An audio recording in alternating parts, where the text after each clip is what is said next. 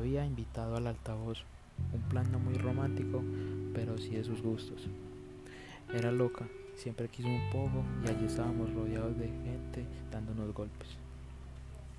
Desde que nos vimos parecíamos novios, de la mano, besos y más besos. Yo era el hombre más feliz del mundo y estoy seguro que ella también.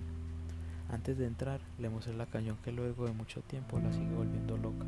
Justamente ese día la banda allí iba a estar, iba a tocar. Gritamos como nunca y también saltamos como nunca. Subimos fotos juntos sin importar lo que las demás personas pensaran. Yo ya no podía ocultar más el amor que sentía por ella. Las ganas de ser su novio eran cada vez más evidentes. Solo era cuestión de días para saber que todo lo que soñé iba a volverse real.